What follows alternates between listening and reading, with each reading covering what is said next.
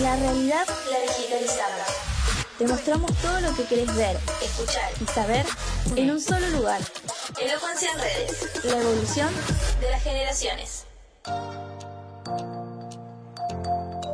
18.31 y seguimos con más elocuencia, la evolución de las generaciones. Flor, ¿me querés decir las redes sociales? Sí, estamos en arroba elocuencia.oc en Instagram y arroba elocuenciaoc en Twitter y también en TikTok estamos como arroba elocuencia radio. Bien, y ya estamos con nuestra primera invitada, así que buenas tardes, Fernanda Herrera, psicóloga, ¿cómo estás? Buenas tardes, gracias por la invitación. No, por favor, a vos por venir al estudio. Que hoy día fresco, así que te Sí. hicimos, te hicimos eh, salir de casa, ¿no? No sé si trabajaste hoy. No, y no. Bueno. Hoy muy fin de semana largo. Así que doble mérito que se que esté acá en el estudio con frío, con todo. Gracias, Bien, y, como te contaba, más o menos nosotros tratamos de redes sociales, estamos eh, más abocados a eso. Estuvimos hablando eh, durante la semana lo que pasaba en los, en los realities, Sí. más que nada.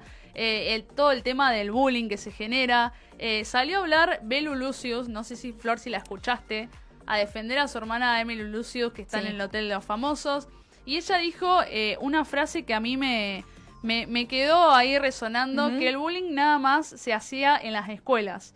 Y yo, eh, hablando con vos en off, te, te dije esa frase y dije, qué mal lo que dijo. Y vos me dijiste, no, eh, teóricamente está bien, ¿no?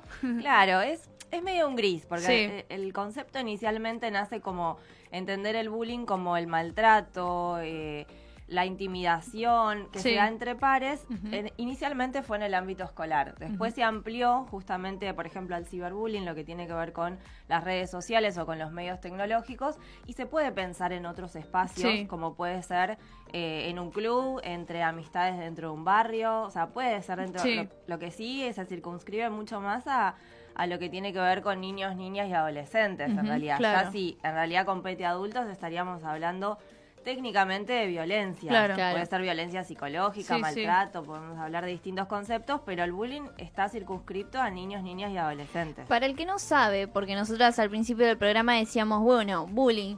Y es muy amplio decir bullying. Y muchas veces se lo malinterpreta y lo usamos mal eh, en algunas cuestiones. Si podés definirnos qué es, qué es el bullying en realidad. Eh, y bueno, acaba de decir que, es que se, se transcribe en todo eso, ¿no? Pero ¿qué, qué es el bullying en sí? Tiene que ver con las situaciones de acoso, de intimidación o de maltrato que se da entre pares y que generan, obviamente, malestar, angustia o algún tipo de preocupación en quien lo vive. Claro. Suele haber un- una, uno o más agresores o agresoras y una persona, una víctima, que es quien lo padece. Claro. Eh. Como decías, entre pares, si ya hablamos, por ejemplo, de una situación de una docente con un alumno, no es bullying. Digo, Claro. Siempre entre pares, ¿no? Sí. Entre, entre personas de más o menos de la misma edad, que estaba o atravesando el mismo periodo de la vida. Claro. Y antes, eh, generalmente, el bullying, eh, es lo que pienso yo, eh, vos me vas a decir si es correcto o no, eh, se, se, sucedía en las escuelas y después uno se iba a su casa y no pasaba más nada. Ahora con las redes sociales puedes seguir constantemente y 24/7, ¿no? Eh, Lo, lo que es el acoso entre pares o la molestia, ¿no? Exacto. Sí, ahora me parece que es como menos controlable, no Claro. se circunscribe, cuando hablamos de ciberbullying, no se ci- circunscribe solamente a un espacio, una Claro. institución, lo que se vive solamente en el espacio escolar, sino que eso puede trascender esas paredes y estar, digamos, hoy todo lo que tiene que ver con la tecnología Sí. nos atraviesa, Claro. nos para todo. Entonces, lo que se vive en ese espacio tiene efecto también sobre la vida real de cada uno. Digamos que no queda también solo en el espacio de la escuela, por ahí sí eh, el maltrato directo, pero en realidad lo que le pasa a la persona trasciende ese espacio, no es que solamente se siente mal cuando está en la escuela, sino que eso, las consecuencias las va viviendo en su casa Sí. y en todos los planos de su vida. Obvio, sí. Y, y como padre, como madre, eh, ¿cómo, ¿cómo crees que, que se puede actuar? En, porque a veces los padres ni se enteran, ¿no? Pero no porque no estén apoyando al hijo ni, ni les interese lo que le suceda al hijo, sino porque a veces la persona es cerrada, quizás no quiere contar sus problemas, ¿no? Ujú. Sí, lo que genera muchas veces estas situaciones es que la persona sienta, además de temor, sienta mucha vergüenza de lo Claro. que le pasa y por ahí no siente la confianza con adultos para poder contar lo que le está pasando y poder hacer algo. Un poco también se normaliza, como Sí. diciendo son cosas de chicos. Claro. A veces lo intentan transmitir a alguien dentro de la escuela o, a alguien cercano y es como, bueno, de, intenta defenderte, no le des bolilla. Y no pasa por no le des bolilla, en realidad tiene efectos muy graves sobre la salud mental o significativos sobre la salud mental. Entonces, lo más importante es estar alertas como adultos a qué cambios puede haber en, los niños o adolescentes como para eh, generar ese diálogo y, esa confianza para que ellos puedan acudir a nosotros. y, y lo que le diría a los niños o a los adolescentes que estén pasando por situaciones así es que intenten buscar un adulto de confianza. Puede no ser madre, padre, puede ser una, una abuela, una abuela, un hermano mayor, algún primo, alguien, alguien en la escuela, una docente, algún directivo, alguien del equipo de orientación escolar, alguien que sienta que puede generarle una escucha y a partir de eso intentar hacer algo. Porque eso es lo más importante, que a partir de que lo cuenta, efectivamente se haga algo con eso que pasa. Yo creo que hoy igual, eh, hoy en día está como mucho más visibilizado eso que antes, porque antes te decían como, no, no es bullying eso, solo te está molestando porque es chico y ya, ya está, nada más. Y no, la verdad que esa persona la pasaba mal y llegaba a un punto también de violencia porque eh, han, eh, pegado, se han eh, hecho un montón de cosas y después el que es bullineado, la víctima, por así decirlo, también después tiene un montón de, de, cosas detrás en la casa que, como decías, los padres capaz no, no se dan cuenta porque no lo dicen. entonces, es como que ahora de a poco se está hablando y, los chicos lo saben. Eh, entonces, ¿cómo, ¿cómo se llega a, digamos, a difundir más todo esto?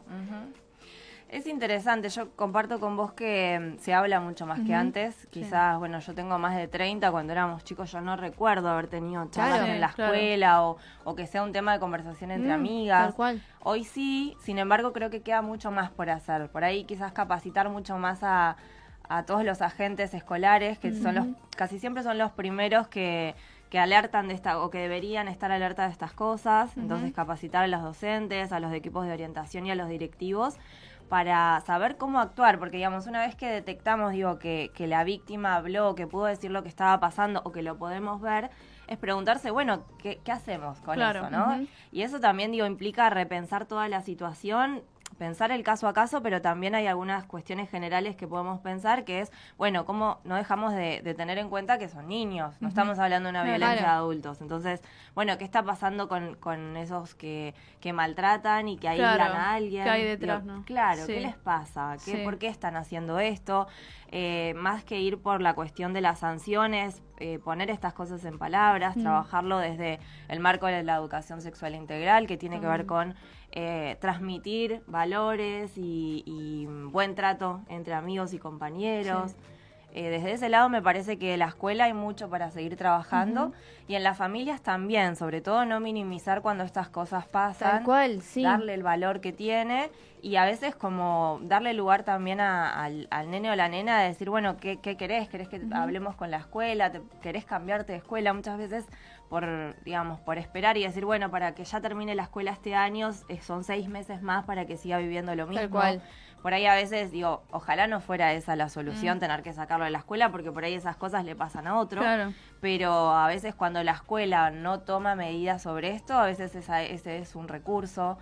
Eh, y trabajarlo mucho más social. Me parece que cada uno desde su lugar, acá, digamos, desde este espacio de comunicación estamos haciendo algo y cada uno desde su lugar mm. puede pensar que puede, cómo puede eh, aportar su granito de arena a este tema. Claro, claro, como, como vos decías de, de no minimizar, porque muchas veces he, escuchado, eh, cuando pasa en adolescentes más que nada, es parte de los cambios que uno tiene en la adolescencia y a veces no, no pasa por ese lado, a veces la persona necesita ayuda, ¿no? Sí, pero ahí lo que pasa es que eh, esas manifestaciones que, que puede tener alguien que atraviesa por estas situaciones son como comunes a otras cosas. Por ahí esto de cambios bruscos en su humor, bajo rendimiento escolar o un cambio en el rendimiento escolar, el aislamiento, eh, conductas quizás distintas a las que tenía, dejar de hacer actividades que antes disfrutaba. Esas pueden ser algunas alertas de que algo está pasando, pero no solo en relación al bullying, quizás pueden ser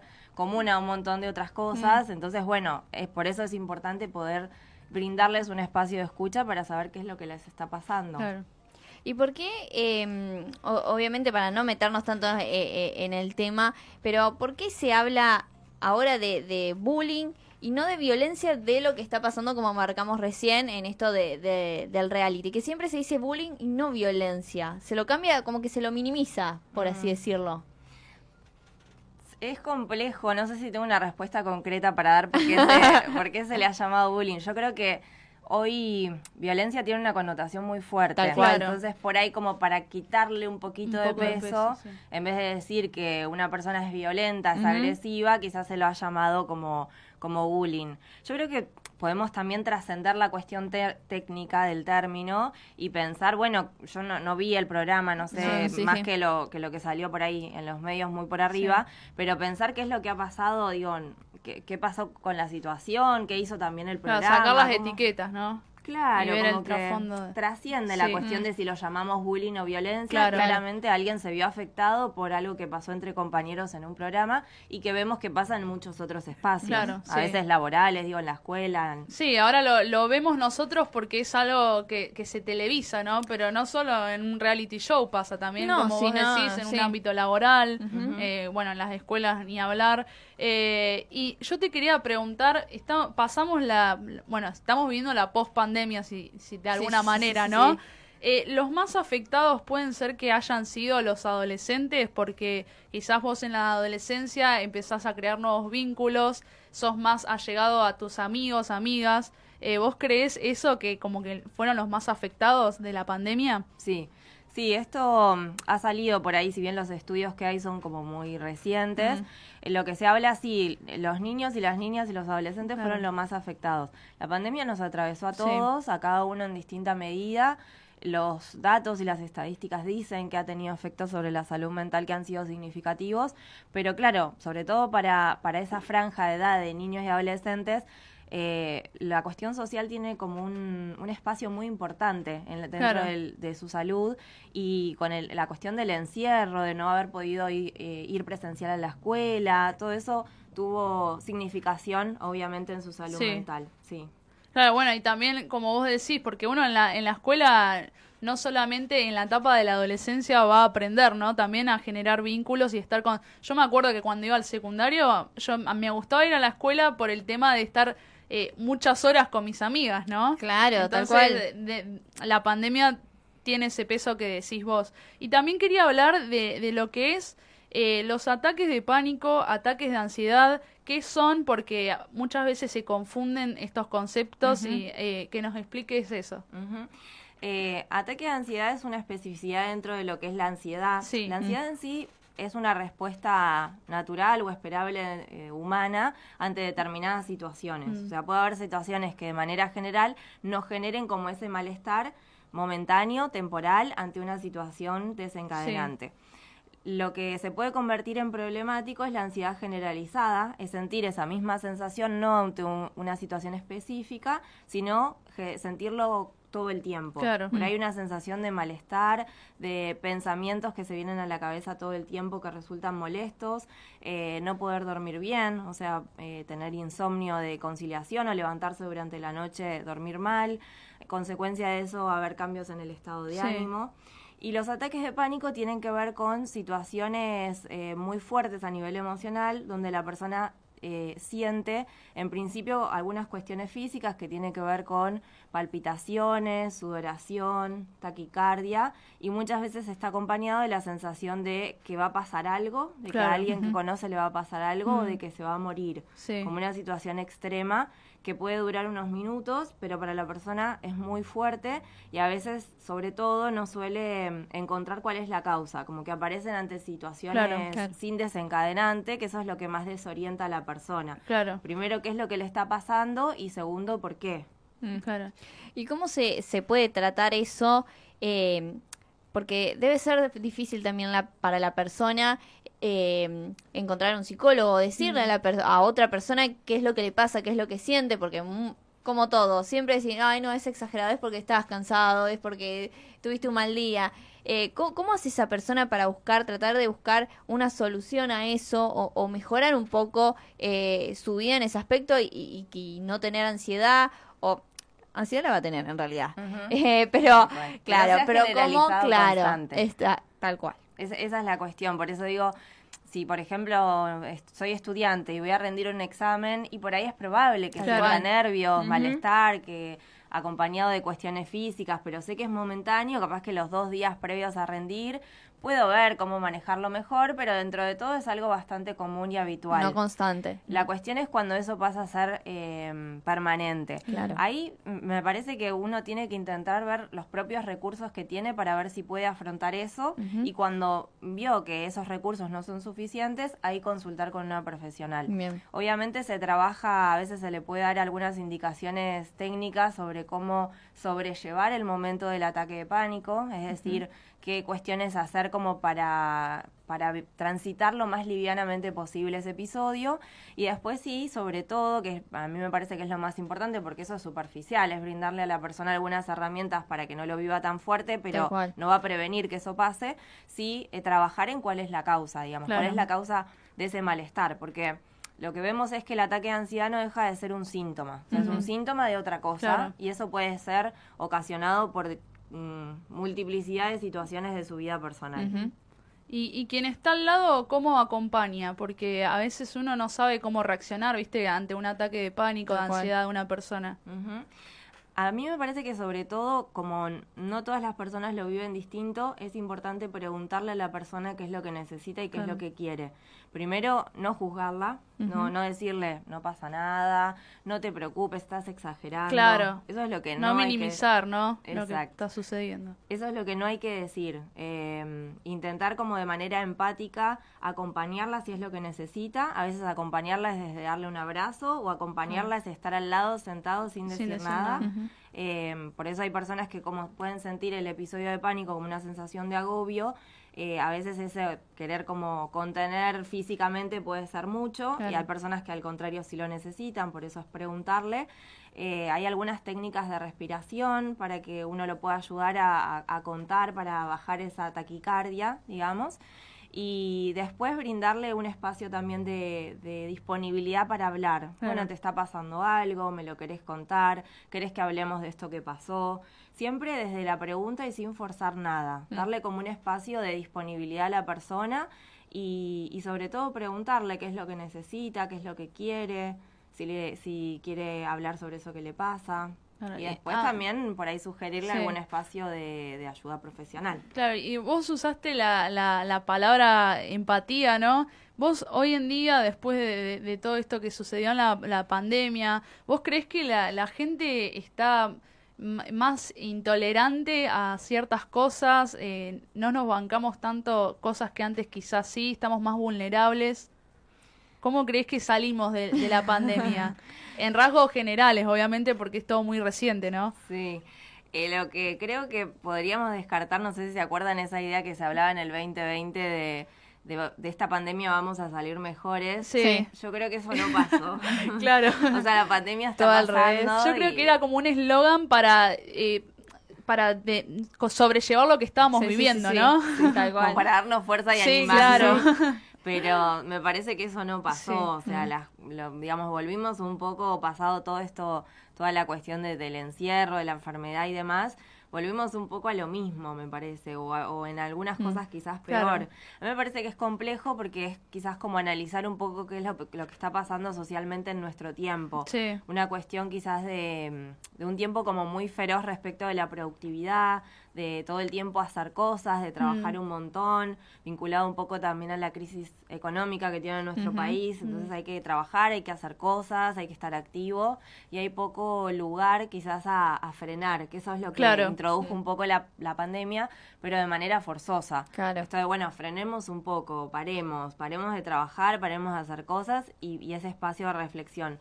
Mucha gente se lo dio, ese espacio, y les, o sea, hay gente que pudo como sacar cosas positiva, si se quiere, de la pandemia. O sea, ese tiempo le sirvió para tomar algunas decisiones, para repensar cómo vive y ha podido como sacar cierto fruto de ese tiempo. Claro. Obviamente no todos y cada uno con sus situaciones. no, también lo negativo, ¿no? Porque si vos de repente te estás eh, encerrada en tu casa y tenés que no te queda otra que pensar todo lo que lo que está sucediendo y quizás eso a veces no ayuda, ¿no? Porque quizás vos hacías cosas para olvidarte de tus problemas y estar sí, es donde más encerrado de la nada y la cabeza empieza, empieza a mil. claro, tal cual. Vieron que pasa mucho, mm, no sé si lo han escuchado, esta cuestión de que el domingo es bajonero, ¿no? Como que el domingo es triste. Y el domingo suele estar asociado a un día que por ahí uno si bien puede ser un espacio de sociabilidad, por ahí es un espacio donde no trabajás y no haces cosas que te quedas en tu casa por ahí a veces queda asociado como que es un día bajón porque el lunes hay que arrancar la rutina. Claro. A mí me parece que es más por esta idea de que el domingo es donde frenamos y donde aparece todo esto que quizás hay veces que no queremos enfrentar, mm. que es pensar esto, en cómo, cómo mm. vivimos, qué es lo que queremos, qué nos pasa.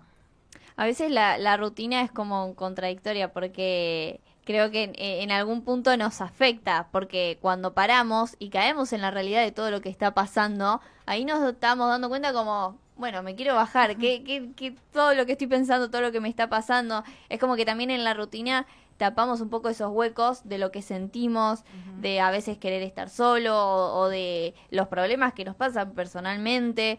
Em, entonces es como un poco eso también la, la, la, la, rutina, como que a veces nos afecta.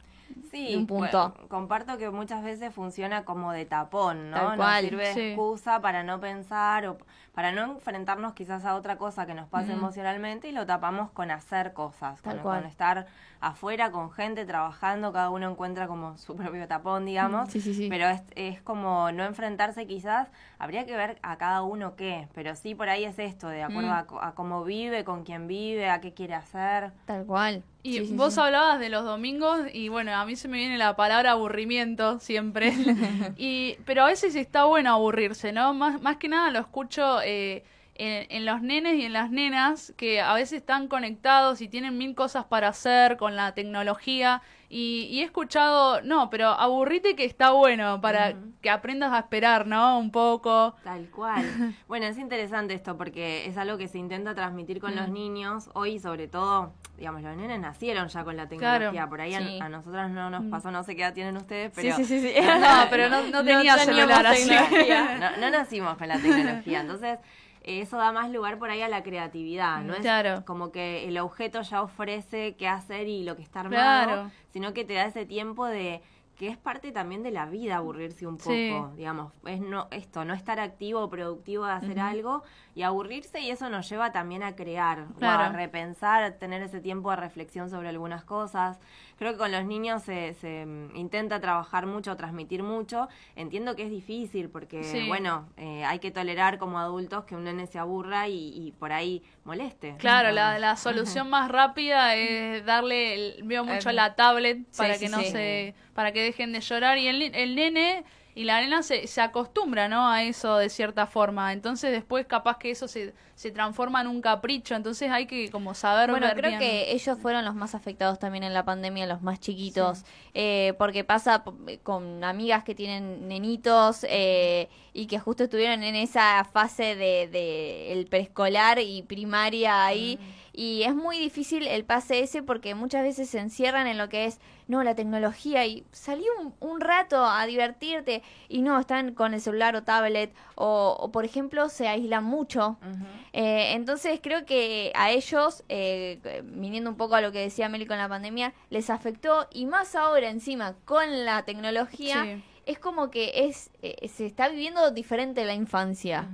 Esto es algo que lo escuchamos mucho, por ejemplo, me lo, me lo comentan pacientes o lo veo con, con la gente que está en docencia, por ejemplo, en primer grado, que son nenes que en 2020 no tuvieron, digamos, nada de, de del espacio del jardín, que es de mm. sociabilidad, que introduce un poco ese espacio de compartir con otros, de adaptarse a otra institución por fuera de la casa. Y el, el año pasado fue muy poquito, entonces mm. son los que, los que más se siente la dificultad de trabajar con ellos. Es como que no pasaron por ese espacio de adaptación y están en primer año en la escuela, donde ya se les exige que estén sentados cinco horas, que presten atención, que sepan... Escribir eh, bien. Es como un montón. Con ellos se ve muchísimo la dificultad de esto, por ahí de también mantener la concentración. Ahí por ahí ya abre otra cuestión mucho más grande, pero me parece que hay que eh, repensar un poco todo el sistema escolar, porque obviamente ya tener a un chico cinco horas para que escriba en un papel no, no, no, no parece viable ya. Tal cual. Y volviendo un poco a las redes sociales, por último, te quería eh, preguntar el tema de los estereotipos en redes sociales. Si te ha pasado, sin dar nombres obviamente, de tener algún adolescente eh, diciendo que quizás no se siente bien eh, con su cuerpo por solo mirar las redes sociales y querer seguir esos, esos estereotipos que, que indirectamente nos exigen, ¿no? Sí. Sí, yo creo que no está tan claro, no es tan consciente, no son tan no somos tan conscientes las personas de que viene directamente por ahí. Sí lo que yo veo en el espacio del consultorio sobre todo es las consecuencias de eso. Claro, Lo que tiene que ver con los trastornos de alimentación, lo que tiene que ver con un aumento, me parece, esto no tengo estadísticas, más una percepción propia, pero un aumento significativo lo que tiene que ver en las mujeres con, con lo que está asociado a las cirugías estéticas, eh, con la insatisfacción, la baja autoestima en relación al cuerpo. Esto está mucho más asociado a las, a las chicas y a las mujeres por una cuestión de género. Y los hombres quizás en menor medida, creo que fue, no sé si lo puedo nombrar, un medio local la otra vez hizo una, unas entrevistas en, Bahía sobre este tema y le preguntó a un par de, creo que eran adolescentes y jóvenes, si cambiarían algo de su cuerpo y varios varones dijeron que no, como que se sentían satisfechos con su imagen corporal y todas las mujeres nombraron algo que cambiarían y que y que algo con, con, algo de su cuerpo no se sienten cómodas y que por ahí están intentando como decir, bueno, me acepto un poco con lo que soy, con lo que me tocó, con lo que tengo. Y hoy, en relación a esto, también leía un, un hilo de Twitter donde una chica eh, medio por ahí conocía en los medios hizo una, una pagada, fue un comentario sobre la cuestión de de que los hombres que tenían nariz grande no se las operaran. Y a partir de eso sí, sí, un hilo súper interesante porque todos empezaron a comparar, la gente que tenía nariz grande empezó a compartir su foto y, y, y sí había muchas mujeres que decían que realmente si pudieran se lo operarían. Claro. Creo que somos las que más nos cuestionamos y sobre todo en redes sociales comparándonos. Es un tema para hacer parte 2 esto, ¿no? Eh, porque puede ser, podemos hablar una hora más. Pero somos las que más nos castigamos en redes sociales y la que yo veo que más... Eh, también nos denigramos en los comentarios. El otro día había una publicación, que creo que lo hablamos también, de Tini, por ejemplo, que había una publicación de una revista muy conocida y los comentarios eran todas mujeres y diciéndole desde qué palito que sos hasta bolsa de huesos y hasta un montón de cosas comparándola con el cuerpo de otra mujer que se, habla, se estaba hablando en esa misma nota.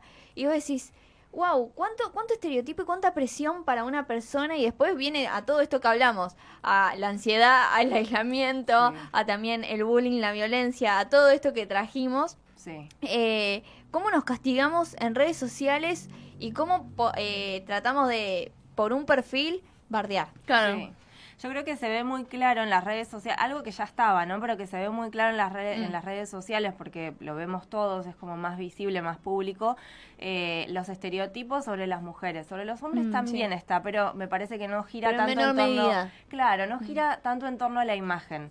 Eh, las mujeres la cuestión de la belleza y los estereotipos está muy marcado y es como que implica un esfuerzo enorme ir como a contracorriente, querer hacer algo contra eso.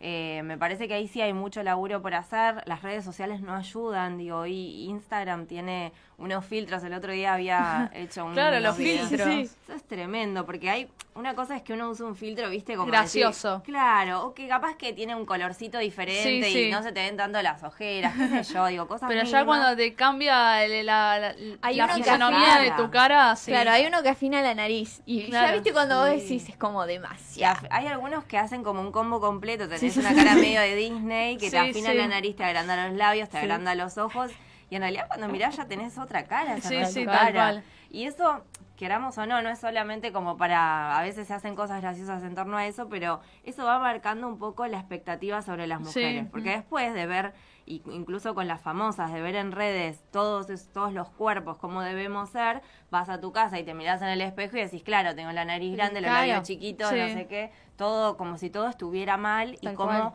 cómo además es, esa expectativa y esos estereotipos se juegan en lo que debemos ser, mm, ¿no? Para ser aceptadas o para ¿Qué ser está bien y qué está mal? Exacto.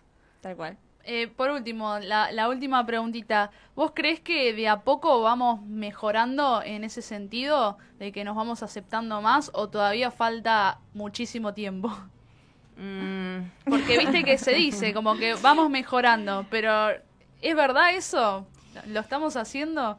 Yo no lo veo tanto en, resultados, por ejemplo, cuando digo cómo las somos las mujeres las que usamos los filtros y las que consumimos mucho más las cuestiones estéticas, desde ahí no lo veo. Lo que sí creo es que eh, como avance estamos eh, hablando mucho más del tema y estamos cuestionándolo y eso de alguna forma es eh, avanzar sobre algo. Generar esos espacios donde repreguntarnos e intentar hacer algo, capaz que en, espacios entre mujeres justamente intentar no ser tan agresivas, no ser feroces con la otra, no compararnos. poder hablar de eso es hacer algo, pero me parece que queda nos queda un camino largo. Bien. Fer, ¿querés decirnos tus redes sociales, dónde te pueden seguir? En Instagram, leak.fernandaherrera. Eh, ahí me pueden encontrar, me pueden escribir si tienen alguna consulta y bueno, los espero por ese espacio. Bien, perfecto. bueno, esperamos. Agradecerte y obviamente esperamos parte 2 de esta entrevista, ¿no? Porque es súper interesante y todas las cosas que nos quedaron por hablar. Sí, porque toda la cuestión de, redes y todo, de estereotipos, género, hay como para ver. Estereotipo es muy grande, podríamos estar una hora hablando. Sí, está buenísimo, sí. cuentan conmigo. Bueno, gracias. Bueno, muchas gracias. Bueno, nosotros nos vamos a una tanda y enseguida regresamos con más elocuencia. Gracias.